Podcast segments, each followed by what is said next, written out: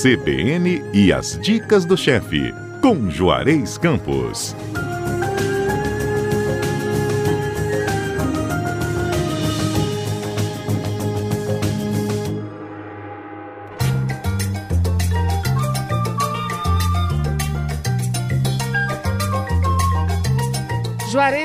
Dia. Bom dia. Tô sabendo que a nossa receita hoje foi o pedido de um ouvinte, é isso? Exato. Encontrei no supermercado e falou que as ouve todas, mas está me achando muito light, Ah. muito levinho, porque eu parei de dar comidas de botequim. Opa. Aí ele pediu que desse uma comida de boteco. Falei, mas comida de boteco não é muito pesada pro verão? Ele falou assim, claro que não. Comida de boteco é boa para comer no verão, te dá aquele suador.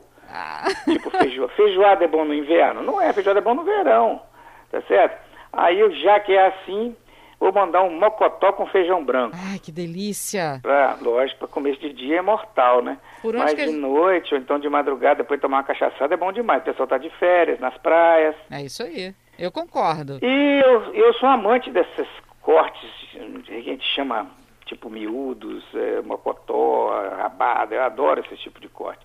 E Você- eu não dou muito, porque senão o doutor Michel me mata. Mas, Você É. acredita, Juarez, que eu nunca comi mocotó? nossa, um caldinho de mocotó. Você chega em casa de, eu Depois das farras, como falam os paulistanos, depois da balada, você chega em casa, como uma- um caldinho de mocotó, você dorme. Aquilo é, aquilo é bom.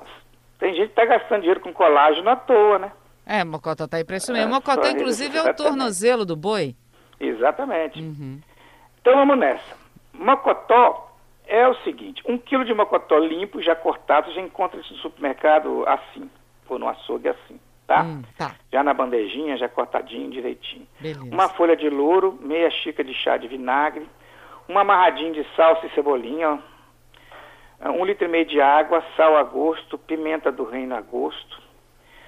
Isso aí é pra gente vai usar para cozinhar o mocotó daqui a pouco. Quatro colheres de sopa de azeite, uma cebola picada, quatro dentes de alho picado, uma cebola grande picada, tá? Uhum, tá. 100 gramas, 100 gramas de bacon cortado em cubinhos. Então, a partir do momento que já levou bacon, a possibilidade de ficar ruim é É zero. zero. 100 gramas de paio, também já cortado em cubos. Eu gosto de pegar o paio e dar uma fervura nele, e depois eu corto ele em cubos. É, 200 gramas de feijão branco já cozido. Já, cozinha o feijão branco. É, já pode comprar até, ele existe até em lata já, né, Uhum. mas você pode cozinhar. Um talo de salsão ou aipo cortado em cubos, uma cenoura cortada em cubos, uma batata média também cortada em cubos. Mas tudo mais ou menos do mesmo tamanho, se quiser. Tá. Salsa e cebolinha picada, quer dizer, a gente vai usar salsa e cebolinha picada e lá em cima vai usar ela amarradinho. Tá. E quatro colheres de sopa de extrato de tomate ou, um, ou um- um- uma xícara de. Umas duas xícaras de molho de tomate, tanto faz. Pergunta, por que, que você gosta de ferver o paio antes de cortar em cubos? É porque ele é defumado, né? E fica muito exposto, eu acho, né? Entendi. Então é bom dar uma lavadinha, dar uma fervurinha. O bacon também eu dou sempre uma fervura. Ah, Todo quando é essas coisas, costelinha, defumada, salgada, eu sempre dou uma fervura. Aprendi isso com a minha mãe, a preocupação dela com o negócio de mosca, pousar, essas coisas, Boa, Então- boa. né? Bom, então Uma- vamos lá, tudo separado. Mise en place feito, tudo Feito. separado. E gostei do nome, mise en place. mise en place. Sabe o que significa mise en place? Hum, o que que é? Tudo no devido lugar. Olha que chique.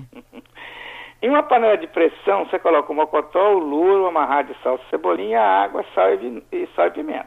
Tá. Tá? É, evidentemente, se você quiser também, você pode colocar. E coloca também o, o vinagre, Tá, beleza. tá bom? Tá jóia. É, aí você tapa e cozinha mais ou menos uma hora após o início da pressão. Tá. Aí deixa a pressão sair, abre a panela, coa o caldo e reserva, retira os ossos e corta o mocotó em cubinho. Certo? Certo. Aí na outra panela, você já eh, você aquece o azeite, doura a cebola, o alho e o bacon. Ok? Ok. Acrescenta o mocotó, o paio, o feijão, o aipo, a cenoura, a batata e o extrato ou molho de tomate. Beleza. Tá? Dá uma refogadinha, né? Aí você coloca o caldo que foi reservado, que você cozinhou o mocotó, e cozinha até os legumes ficarem macios. a gente usa como referência a cenoura e a batata. Uhum. Porque os outros, ai, puta, não é problema. Tá? Tá. Ah, acerta o tempero, evidentemente, e salpica sal e cebolinha e serve. Esse é para servir como comida mesmo, não como sopa não, tá? Tá. Porque tem um feijão branco, tá? um arrozinho, uma farofinha. É isso que eu te Mortal. perguntar, o que que acompanha? Um arrozinho, uma farofinha mortal. Ai, Juarez, posso abusar de você? Pode, à vontade. Dá uma receita de uma farofinha gostosa pra gente fazer. Eu, ultimamente, eu uso muito panko para fazer farofa. Panko não absorve japonesa. muito, não? Hã? Panko não absorve muito, não? se a Não, gente fizer fica crocante, né? É. É, os italianos pegam pão velho e processam pão velho e faz farofa de pão velho, né? Porque não tem Uhum. farinha de mandioca. Mas você pode usar farinha de mandioca. Eu geralmente eu faço uma, eu faço uma farofa muito simples. Eu pico um pouquinho de bacon, eh, deixo, dou uma dourada no bacon, um pouquinho de azeite, bem picadinho. Aí acrescento cebola e alho picadinha, né? Aí eu gosto de farofa com ovo. Então eu pego o ovo, ou eu pego o ovo, quebro ali. Quando ele começar a cozinhar, eu arrebento ele todo, ou cozinho o ovo, pico picadinho e no final da farofa pronta eu jogo o ovo cozido picado. Depende muito da, da lua do dia, tá? Entendi. Aí vou acrescentando, uma, coloco uma boa colherada de manteiga, que farofa tem que ter manteiga, cara. Uhum. Aí bota uma farinha de mandioca, né? E vai torrando aos poucos. Deixa ela em fogo médio, para ela ir torrando aos poucos. Ah, o panko também, o panko vai ficar mais crocante. Pode ser a farinha de pão, se você quiser. Ah, eu não quero botar ovo, não coloco o ovo, não tem problema, né? E no final, Mas em quanto tempo farinha- ela torra? hã? Em quanto tempo a gente bota em fogo? Depende da farinha. Se você estiver usando aquela tritorrada, é rapidinho. Uhum. Você fala, a, cenoura- a- a crua, ela, ela demora um pouco mais, Entendi. né? Eu gosto de usar a tritorrada logo que eu já ganho tempo. Entendi. Ou o panko, como eu falei, que já é a farinha de rosca torrada. Aí quando ela torrar, que ela fica crocante, você acerta o tempero, vê como é que tá de sal, pimenta do reino para quem gosta. E eu gosto de jogar salsa e cebolinha verde. E como eu te disse, se eu não coloco o ovo, frito o ovo e arrebento ele todo, eu gosto de arrebentar ele bem arrebentadinho. Uhum. Não gosto de pedação de ovo na- nela, não. Gosto de pedação de ovo e feijão tropeiro. Na farofa ele bem arrebentadinho.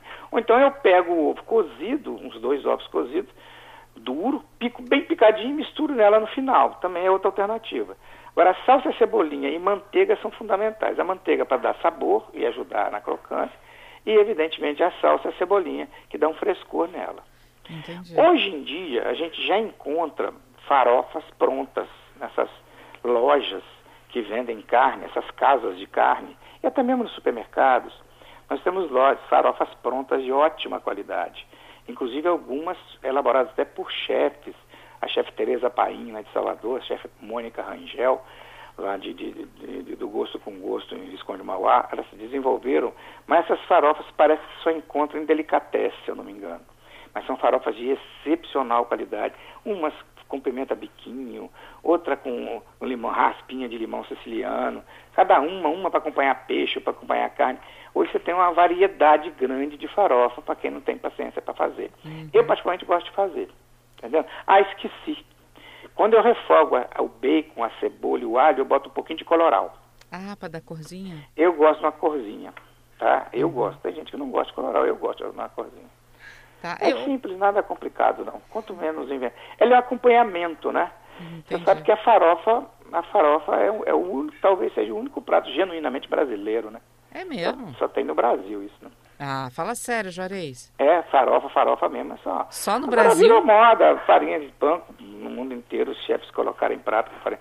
Mas na verdade a farofa é nossa, né? A, a mandioca é a nossa representatividade. Por falar nisso, o grande amigo Alex Atala lançou um livro agora só sobre mandioca. É um livro recente, maravilhoso. Você encontra nesses lugares que compra aí as Amazon da vida. É maravilhoso o livro e ele não tem uma receita. Ele fala a história, a importância da mandioca para nós, Uhum. para brasileiros, tá entendendo? Entendi. Você imagina, mandioca você usa de, de cabo a rabo no Brasil e o índio se baseia na alimentação disso. Com, Agora- essas, com esses, essas enchentes que tem dado agora no verão, eu vi um dia desse uma filmagem numa, numa uma matéria, numa aldeia. E a tristeza deles foi que a mandioca estragou toda. Ai, que entendeu? que não foi dó. alagar a casa dele, não tem problema. Agora, o mandiocal mandioca. deles foi para Eu morri de pena. A plantação, que, né? que é a base da alimentação deles, é. né? Agora, deixa eu te perguntar ainda sobre farofa. Vale usar farofa de milho? Porque eu sei que um monte de gente gosta de Sim, farofa de milho. claro que vale. Esse milho, essa, principalmente aquela farinha de milho floculada, uhum. Sabe? Aquela farinha de milho floculada dá uma, dá uma farofa sensacional. Tá? Pode usar a mesma receita que você passou, mas usar farofa de milho. receita com a farinha de milho floculada, né? Existe Sim. farofa de torresmo, as pessoas depois de pronta pegam o torresmo, quebra ele todinho, mistura na farofa. Existe farofa de tudo quanto é jeito. Meninos, farofa deve de ficar banana. bom, hein? Farofa de banana, para você rechear um peixe, por exemplo, para fazer um peixe assado, você rechear com a farofa de banana. Aí o suco do peixe que solta do peixe penetra nela, fica sensacional. Nossa, que delícia. Farofa, você pode se divertir com farofa. Farofa de, de, Existe uma farofa típica do Nordeste, que é de carne seca, né? Carne, carne de sol. Eles pegam a carne de sol e, e soca no pilão, frita ela bem, depois soca ela no pilão até ela virar, vão botando farinha nela. Nos botecos do Rio tem um prato parecido você pede uma, uma carne de sol desfiadinha, fritinha com cebola e com farinha, como se fosse uma farofinha, mas com pouca farinha, para você comer e tirar gosto. Ah, que delícia também. É muito bom, é. Gente. Uns botecos do Rio, Bar da Rainha, Bar da Princesa, do meu grande amigo Pedro de Artagão, um chefe sensacional, que tem uns botecos maravilhosos no Rio de Janeiro. Show. Juarez, é, é, é, com a gente é sempre assim, né? Eu abuso de você. Você dá uma receita, a gente sai daqui com duas, três. Mas eu, eu, gosto, né? Eu curto. Essa é a vantagem das pessoas que ouvem a gente e não só lê a receita, entendeu? É, aí vocês vão sair com a receita do mocotó e de quebra daí, a da farofinha Daí a importância do famoso podcast. Aí, ó, tá vendo, gente? Olha a receita completa escritinha do mocotó. Vai estar tá lá no nosso site, cbnvitoria.com.br. Mas para ouvir essa conversa além do site, também tá lá no que o Juarez adora no podcast, falar. que tem a receita e a conversa fiada e mais um monte de receita, um monte de dica de restaurante, um monte de coisa. Tá certo, atendendo ao pedido do nosso ouvinte que parou Juarez no supermercado, né, Juarez? É, ele na verdade foi meu aluno, ele acompanha a gente direto. Só que ele está me achando muito light. e eu não sou light, que já foi o tempo. Tá certo. Juarez, tá. obrigada mais uma vez, meu anjo. Obrigado eu, um beijo para você e para todos os nossos ouvintes. E até sábado que vem com mais até receitas.